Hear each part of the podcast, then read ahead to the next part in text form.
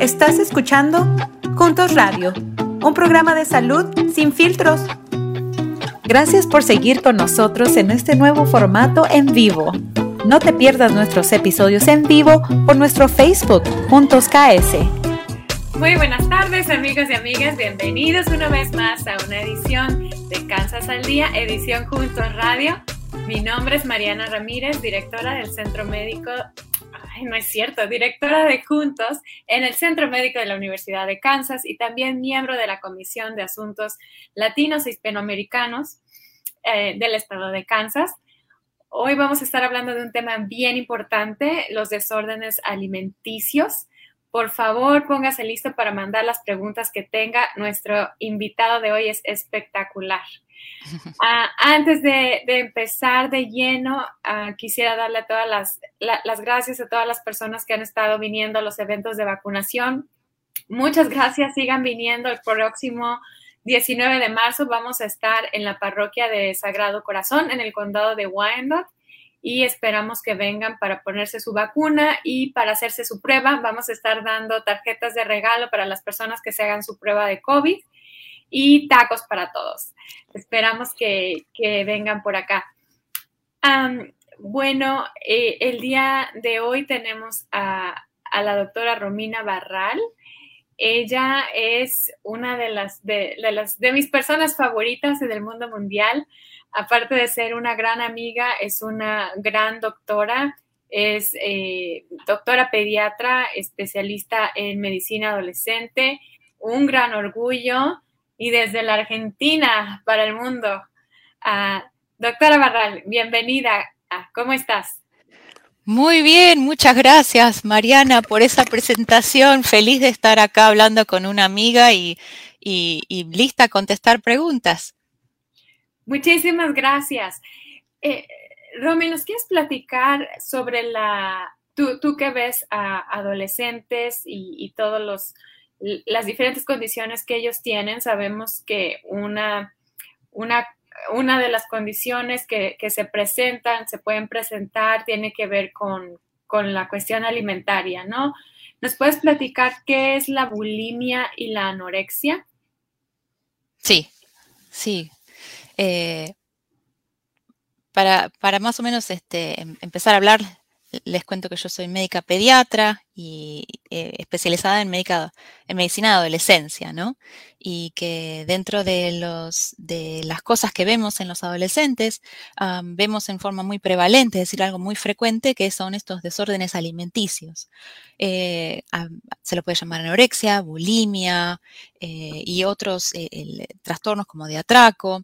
Básicamente son desórdenes donde hay una alimentación que, no es la necesaria para que eh, los adolescentes o el paciente pediátrico crezca y, continúe eh, interactuando eh, normalmente con el resto de los chicos. ¿no? Son básicamente perturbaciones de alimentación que llevan a un deterioro físico y mental. ¿no? Porque la respuesta a la pregunta, Mariana, ¿qué son? son desórdenes de salud mental, son problemas de salud mental, ¿no? Así como la depresión, la ansiedad, son, es uno de los mayores eh, problemas de salud mental que tienen nuestros adolescentes. Y voy a agregar una cosa más, así eh, como digo que son problemas de salud mental, tenemos que recordar que, como el resto de los problemas de salud mental, los chicos no tienen control sobre ellos, ¿no? Son problemas o eh, un desarreglo químico que empieza eh, en, nuestro, en, nuestra cabeza y, que, y que nos lleva a cambiar nuestro comportamiento alrededor de la comida. So, en breve eso es, sería la, la respuesta, pero, pero podemos hablar más. Muchas, muchas gracias, Romy. Y bueno, yo, yo mencioné que es una condición que pueden presentar los adolescentes porque es común verlo en los adolescentes, pero la verdad es que no estamos exentos, los que ya no somos tan adolescentes, los que somos jóvenes de corazón. Ah, es, algo que no, discrimina edad. Uh, ¿nos puedes platicar cuáles son algunas de las causas, por qué se presentan, por qué se pueden presentar estos desórdenes? Absolutamente, sí. Eh, Primero que nada, como en la mayoría de los, de los problemas, los problemas de salud, eh, hay una base genética, ¿no? Eh, cuanto más estudiamos todas las enfermedades en general, más nos damos cuenta que la mayoría tienen una base genética, excepto COVID. No, mentira, creo hay, hay, ciertas, pero no estamos hablando de COVID. A lo que voy es que eh, todo empieza con una, predisposición genética, ¿no? Heredar un, terreno que está predispuesto a desarrollar este desorden. Y lo que pasa después es que hay factores detonantes, como en el resto de las cosas, ¿no? Así como heredamos el asma, la diabetes y el resto de las condiciones, esto también es algo que se hereda y luego aparecen diferentes factores detonantes, ya sea eh, un estrés en la escuela, alguien que dijo un comentario, ¿no? En la casa, sin querer, una tía, un tío que hizo un comentario, el peso bajó, subió, la, la social media, ¿no? Eso es un bombardeo constante para los chicos. Es parte de lo que, de lo de lo que ocurre ahora, no es que es por eso o por eso, por eso, ¿no? Son todos factores detonantes. Puede haber sido un comentario en la escuela, puede ser un comentario en casa. Em, entonces, eh, eh, la pandemia nos puso en casa a pensar más que nada en la comida. Entonces, son todas un terreno genético y luego factores detonantes múltiples que llevan a que el chico empiece a pensar en manera diferente y empiece a actuar de manera diferente en cuanto a la alimentación. Así que supongo que esa, esa sería la respuesta a la pregunta. Muchas gracias. Entonces hay un factor genético, pero que se ve agravado por el ambiente y puede ser multifactorial, ¿no? Muchas cosas, muchos diferentes estreses que pueden influir. Ah, Exacto, sí. Y, hay alguien que esté más en riesgo, hay, hay, algunas personas que pueden estar en más riesgo que otras. Sí, sí, hay, hay cosas que pueden conllevar a, a, eh, que se detone un, un desorden alimenticio. Por ejemplo, si hay alguien que ya está pasando o sufriendo de ansiedad o depresión o un adolescente que tiene un problema de eh, alimenticio o relacionado con, la alimentación, donde quizás tienen que seguir ciertas reglas, ciertas dietas más estrictas, como diabetes, eh, como celíacos, como algún otro tipo de problema alimenticio, los chicos que tienen problemas para tragar, problemas para absorber. Todo eso sería una predisposición mayor, ¿no? A que empiecen a centrar su atención en, la alimentación y, que, bueno, que desarrollen esto o que tengan más riesgo de desarrollarlo. No significa que, ah, el que tenga diabetes lo va a desarrollar, sino que son factores de riesgo, cosas que se suman que hacen que uno tenga más riesgo de desarrollar un desorden alimenticio muchas gracias. yo, yo, tengo una, una hija adolescente. a mí me interesa como mamá saber cuáles son las señales que yo debería de estar atenta para saber si, si mi hija está pasando por un problema así. normalmente platico mucho con ella, me cuenta sus cosas, pero yo me imagino que si pasara por un, por un, por un problema, sí, a lo mejor yo no sería la primera persona a la que me diría, no sé. Ah, como papás, ¿cuáles son algunas señales que podemos poner atención, que pueden ser alguna señal de que nuestros hijos están pasando por, un, por un desorden como la bulimia o la anorexia? Bueno, es una excelente pregunta, ¿no? Y primero voy a aclarar que le pasa a las niñas, pero también les pasa a los niños, también les pasa a los adolescentes varones, aunque es más frecuente en las adolescentes mujeres, pero como dijimos antes, básicamente le puede, le puede pasar a casi cualquiera. Em, y los primeros signos, o, algunos de los signos, ¿no? Em, y recordemos que son muy sutiles, porque esto pasa muy desapercibido a los ojos de los papás, a los ojos de los médicos, em, pero signos son, por ejemplo, una, una preocupación constante eh, con respecto a la comida, ¿no? Empezar a contar calorías, empezar a eliminar ciertos grupos de comida, como no, no voy a comer nada de azúcares o nada de grasas, o, y otra vez, ah, mi hija hace eso, entonces tiene un desorden. No, no, es un conjunto de comportamientos que se manifiestan en una, en, una forma prolongada, ¿no? No es porque una vez no quiso comer torta. Entonces, como les decíamos, este, quizás empezar a preocuparse mucho, leerlas, leer constantemente, compulsivamente las eh, etiquetas de comida, contar calorías, eliminar grupos de comida, em, estar constantemente preocupada si ganó o perdió peso, eh, pesarse todos los días, hacer comentarios sobre la comida, eh, ya por ahí algunos adolescentes eh, cocinan quizás, pero no comen lo que cocinan, o tienen así como que una obsesión con los, con los shows de cocina. Otra vez, a mí me encantan los shows de cocina y no, no significa que tenga un desorden, pero todas estas cosas suman, ¿no? Y sobre todo en una edad vulnerable. Y por ahí también cosas como, por ejemplo, comer y terminar de comer y sentirse, eh, expresar, sentirse culpable y hacer algo por eso. Por ejemplo, desaparecer, ir al baño y pasarse un buen rato en el baño. Quizás está eh, induciendo su propio vómito, por ahí está vomitando. O terminar de comer y preocuparse por ir a hacer ejercicio inmediatamente. O Em, pensar demasiado en el ejercicio, hacer ejercicio todos los días, eh, con, en muchas horas, esconderse y hacerlo a la noche, esconder comida, no comer enfrente de la familia, eh, ¿no? Esos son algunos de los signos eh, o comportamientos, ¿no? Em, estar muy irritable, aunque bueno, los adolescentes siempre tienen alguna cosita que otra. Ah, y bueno, ya después estos comportamientos llevan a signos físicos, ¿no? Por ahí una persona que no se está alimentando bien a su cuerpo o a su mente, empiezan con a funcionar como una especie de eh, economía de guerra, ¿no? El cuerpo empieza como a apagar cosas que no son vitales. Entonces, primero vamos a quizás a empezar a pensar más despacio.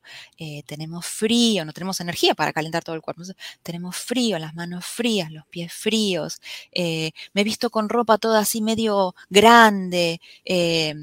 Eh, me escondo, no quiero ver a mis amigos, eh, me empiezo a, sentir mareada porque ajustar la presión conlleva cierto número de, energía que los chicos que están malnutridos o que no están comiendo bien eh, no tienen. Entonces empiezan como a sentir mareados, empiezan a desmayarse, empiezan a, se les empieza a caer el pelo ese tipo de cosas, ¿no? Empiezan, después ya claramente viene la pérdida de peso. También hay adolescentes que no necesariamente pierden peso, es decir, que tampoco hay que pensar, bueno, no, mi hija está bien porque no perdió peso.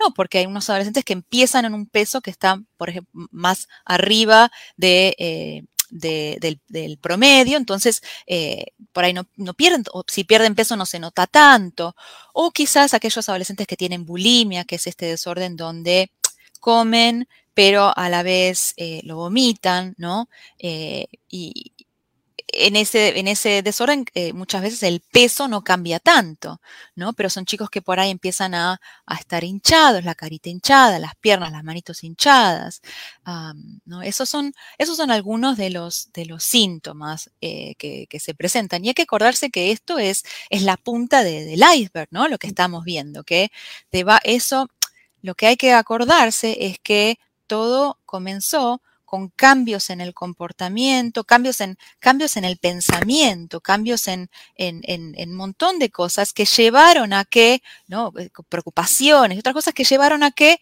el chico no coma, ¿no? Pero lo que estamos viendo es la punta del iceberg.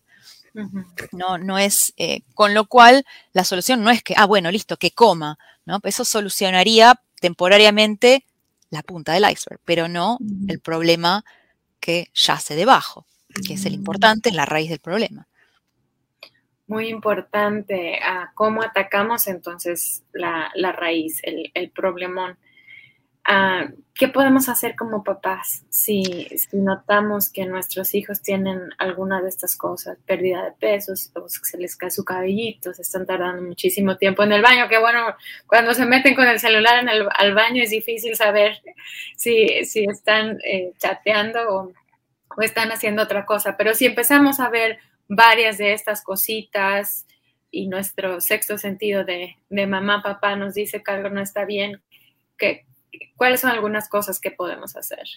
Sí, bueno, e, esa es una excelente pregunta y lo primero es eh, hablar con ellos, ¿no? Acercarnos y hablar con ellos. Mantener un diálogo constante es, eh, es muy positivo y previene muchas cosas, eh, pero primero que nada es hablar con ellos, preguntarles, pero lo importante es preguntarles sin, sin acusar, ¿no? Y sin, tratando de no eh, buscar culpas o de no, porque todas, todas las enfermedades de salud mental y predominantemente esta, o predominantemente esta, eh, eh, está asociada a mucha culpa, mucha vergüenza por estos comportamientos, ¿no?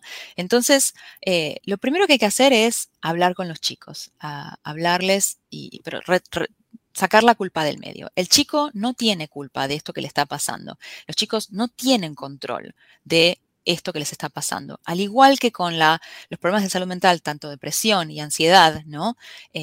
Eh, el paciente no tiene control. No es que eh, la depresión no, no, es que no le puso ganas o no tiene energía o no es suficientemente fuerte, ¿no?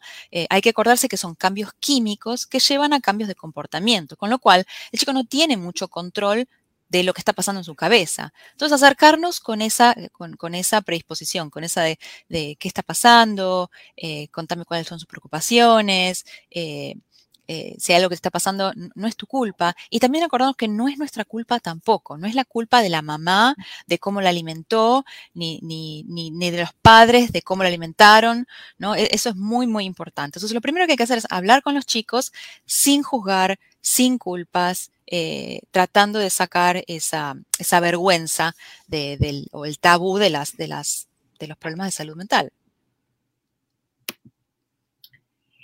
Y ya, si ya identificamos, hablamos de una manera muy, muy comprensiva, muy compasiva, empática y averiguamos que sí, en efecto, nuestro, nuestro hijo, nuestra hija está pasando por un problema así, ¿cuál, es el, especialista al que tenemos que, acudir?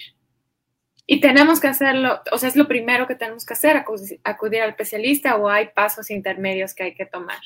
No, es una muy buena pregunta. Yo creo que eh, lo que yo estaba hablando antes es lo primero que hay que hacer, hablar con los chicos. Pero no hay que demorar a hablar con el médico, con el pediatra, con el, la persona que eh, le da las vacunas, que la ve todos los años, que le mide el peso, la altura. Lo primero que hay que hacer es hablar con el pediatra, porque em, como si hay una sospecha de que algo está pasando, las chances hay de que hay altas chances de que esté pasando algo, porque como decíamos antes, ¿no? Em, estos son desórdenes que pasan muy desapercibidos por mucho tiempo, porque los chicos los esconden, eh, porque es muy, eh, no es algo muy evidente, ¿no? No pasa de la noche a la mañana. Eh, entonces pasa muy, muy, y con toda esta vergüenza que hay, y está tan escondido, que pasa muy desapercibido por mucho tiempo para los padres, para los amigos y para los eh, pediatra. Entonces, lo primero es hablar con el chico, pero no hay que eh, retrasar una charla, una visita al pediatra, ¿no? Para, para hablar eh, del tema. Y también entender que el pediatra puede que, según, primero va a ser una asesoría, ¿no? hablar con el paciente, peso y otras cosas, pero que entender que lo más probable es que si hay un problema, que un equipo médico necesite eh, tratar al paciente, ¿no? El equipo médico sería que va a estar compuesto por un médico, el pediatra o el médico de cabecera, con un nutriólogo que va a ir viendo las necesidades eh, de nutrición que tenga el paciente, ajustándolas de a poquito a lo que el paciente necesite. También un psicólogo, ¿no? Mm. Como dijimos, esto es un problema de salud mental. Entonces, esa parte del iceberg que no estamos viendo se trata con un psicólogo y también un psiquiatra. ¿Qué son estas personas? Estos son profesionales de la salud que pueden ayudarnos a cambiar esta, esta parte, esta química del cerebro, es la parte del psiquiatra, el médico que prescribe o que receta medicaciones que nos ayudan a cambiar la química del cerebro. Y después está el psicólogo, que es el que nos ayuda a reestructurar todos esos pensamientos, eh, esa relación eh, eh, que se desarrolló con la comida, esa relación mala de alguna manera que se desarrolló con la comida y la alimentación, ¿no? Entonces hay que re, hay que volver a la base y reestructurar una relación sana con la comida y reestructurar muchos de los pensamientos que estos chicos pueden llegar a estar teniendo, que pueden incluir síntomas de ansiedad y depresión, que, también se tratan con, un equipo médico.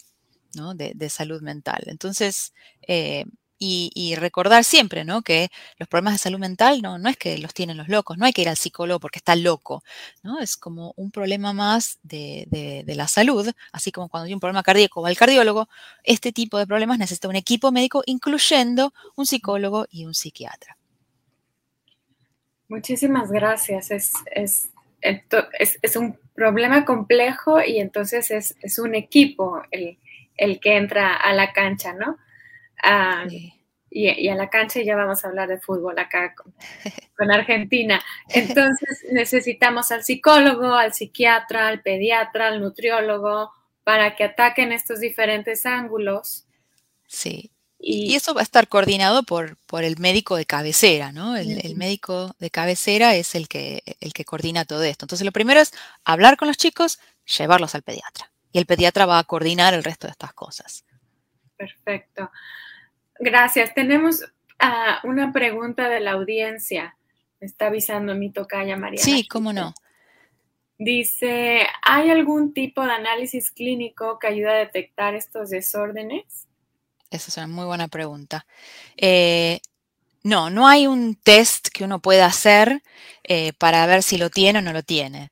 Por supuesto que cuando hay problemas de alimentación, empieza a haber problemas de, por ejemplo, bajo hierro, eh, sobre todo cuando, o cuando hay, por ejemplo, cuando los chicos inducen el vómito, hay desarreglos de los electrolitos, estos, estos eh, y otras cosas que tenemos en la sangre que se desajustan cuando no comemos bien o cuando vomitamos. Entonces sí, hay ciertos análisis que nos pueden indicar que puede estar algo pasando, pero no hay un test como el del COVID que le diga tiene o no tiene, ¿no? Sería fácil. Por eso pasan tan desapercibidos, por eso hay que estar atentos, ¿no? y, quizás voy a agregar una, una, cosita más, mientras hay preguntas de la, mientras las preguntas vienen, es que eh, o si hay preguntas, las podemos responder, no, no quiero retrasar.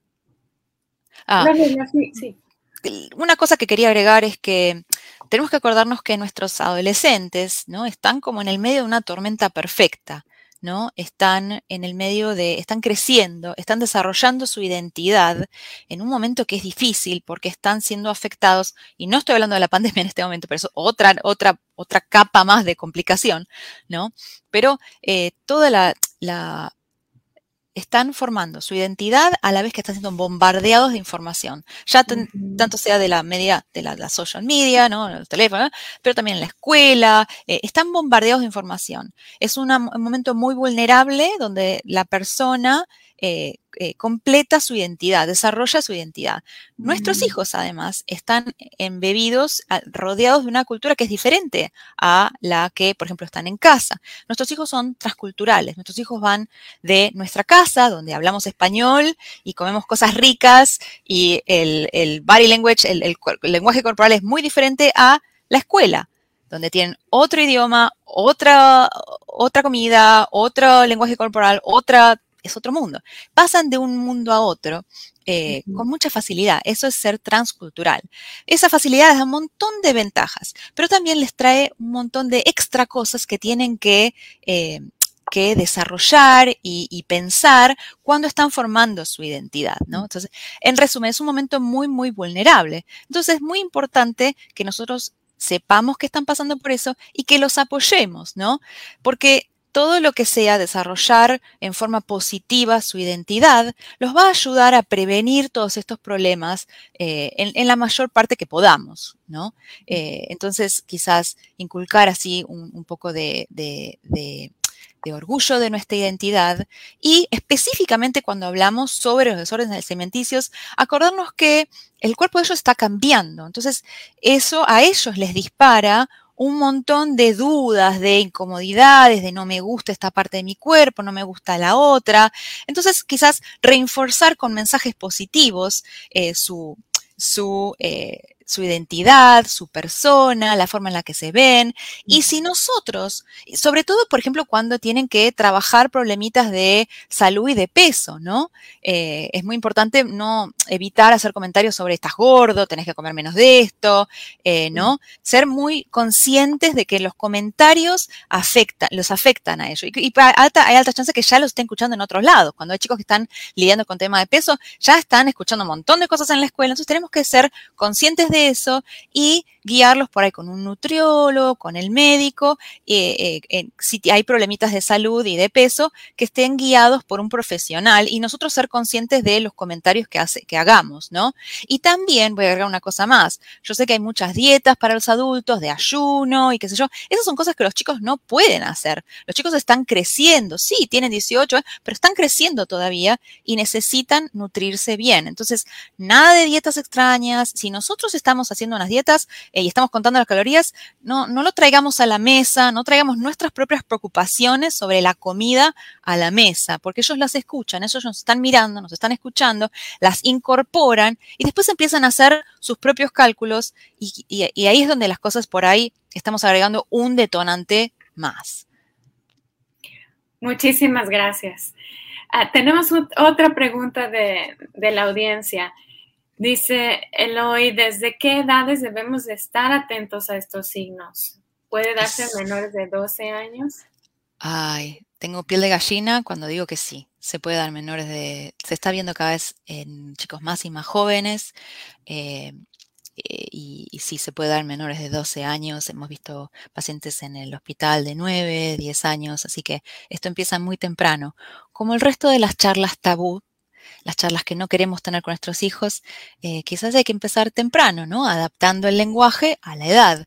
No vamos a hablar con un chico de 8 como hablamos con un chico de 16, pero eh, todos estos mensajes de, de, de positivos sobre su identidad, sobre cómo se ven, quizás tienen que empezar temprano y sobre todo sacar la preocupación de lo que estamos comiendo, ¿no?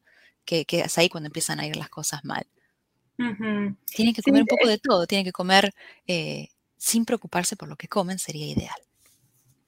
Muchas gracias. Creo que tocaste muchos puntos muy importantes, eh, sobre todo eso que como, como mamá, como papá, somos un modelo de, comportamiento, ¿no? Si nos ven en la mesa contando calorías, restringiendo y todo, muy probablemente ah, lo van a, querer modelar. Entonces, si, si nosotros como adultos estamos tomando esa decisión, hay que platicarla para que ellos la, la entiendan y, entonces los... Y que no la sigan, porque nuestras dietas eh, se van a ver diferentes a las que ellas, así ellos tengan que hacer cierto, ¿no? Porque eh, otra vez, si están lidiando con un problemita de salud, de peso, tienen que ser guiados por un nutriólogo y son diferentes el, acercamiento a el comer sano para ellos que para nosotros. Ellos no pueden hacer nuestras, nuestras dietas.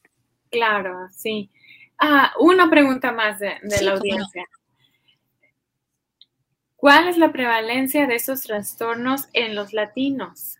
Es una excelente pregunta. Eh, la respuesta exacta no la sé, pero sí le voy a decir, sí existen en nuestra población latina. Eh, esto está afectando a todas las poblaciones en un promedio de, 1% a 3% dependiendo del tipo de... Eh, ¿no? Estamos hablando de anorexia, de bulimia, de, cuál estamos hablando, ¿no?